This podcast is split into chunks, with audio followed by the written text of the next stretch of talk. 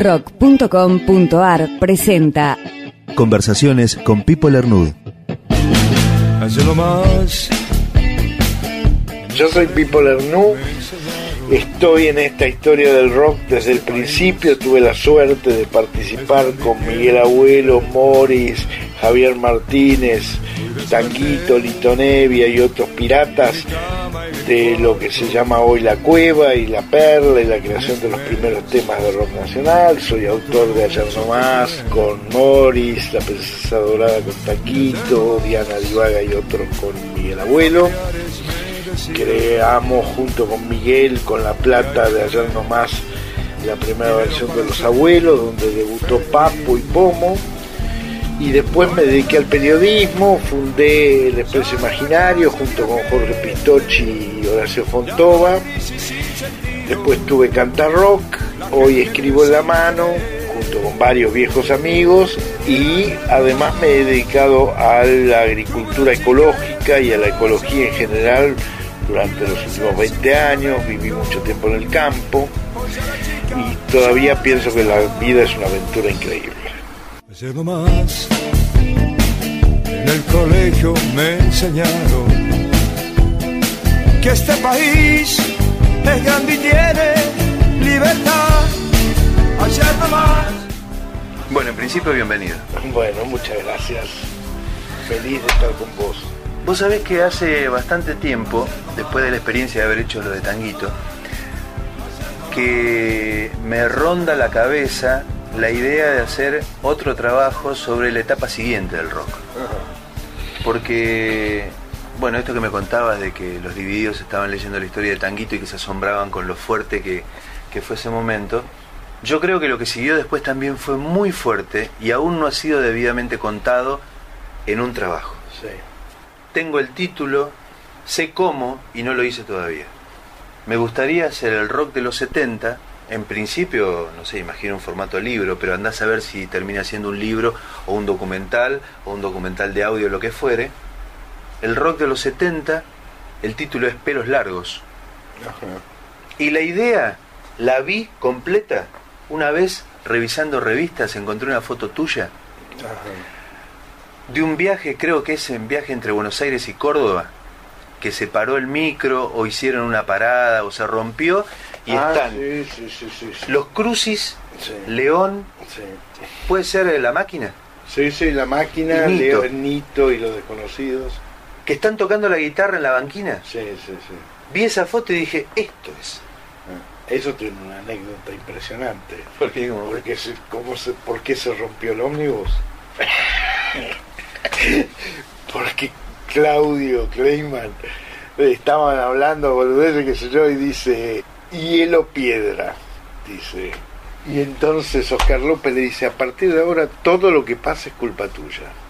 Así, imagínatelo a Claudio rojo como un tomate. Diez minutos, una humareda impresionante. Se para el ómnibus, todos haciendo dedo, llegamos a dedo. A Charmente para los equipos vino otro, otro ómnibus. ¿Y las fotos son de ahí? de la parada. de ese momento, que estamos esperando a ver qué hacer.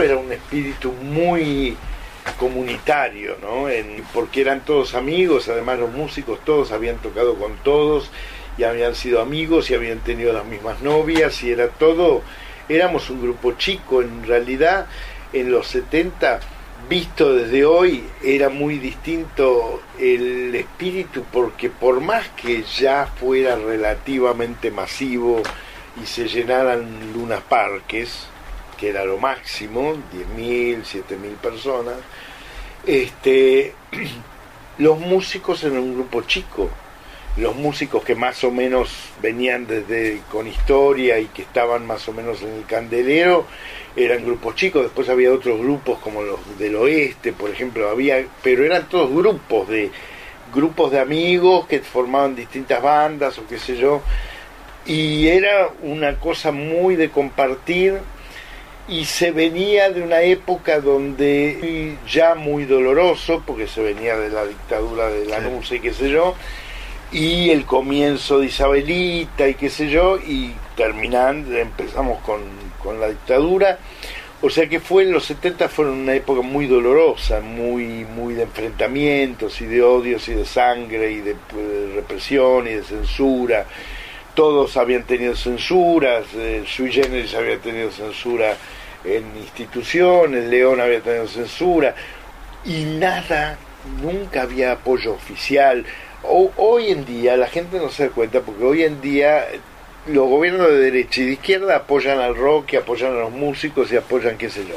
En esa época, una empresa, yo me acuerdo por ejemplo en el, en el Expreso, le pedimos publicidad a Flecha Juventud, tuvimos dos números publicidad, pero los tipos después dijeron no nos conviene asociarnos con el rock, porque la imagen del rock es muy mala, porque es pelo largo, se dice que se drogan, no es buena imagen para nuestro producto. Imagínate comparar eso con hoy, que Pepsi, etcétera.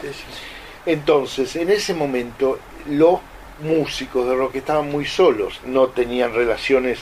León no había roto la barrera entre el folclore y el, y el rock, que, que León prácticamente solo lo hizo, ya lo había empezado Lito, pero el que realmente lo hizo fue León.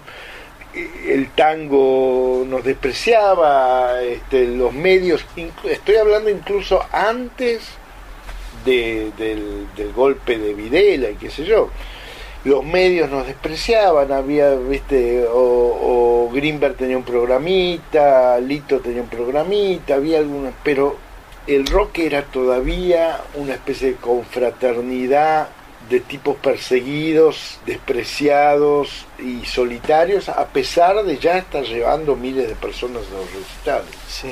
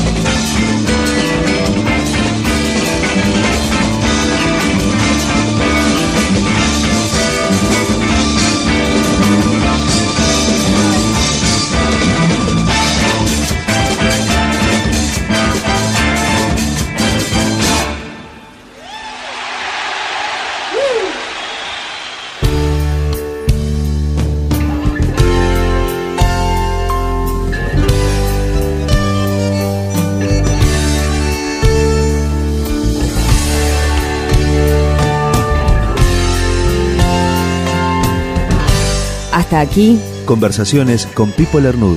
con Víctor Pintos. Locución, Anabel Barbosa. Dirección editorial, Víctor Pintos y Diego Gassi. Mi querido amigo Pipo, compañero de locuras, hoy te hago un monumento, te lo hago de verdad. En tumbar de esos de antes, me siento en cualquier mesa el mundo pasar.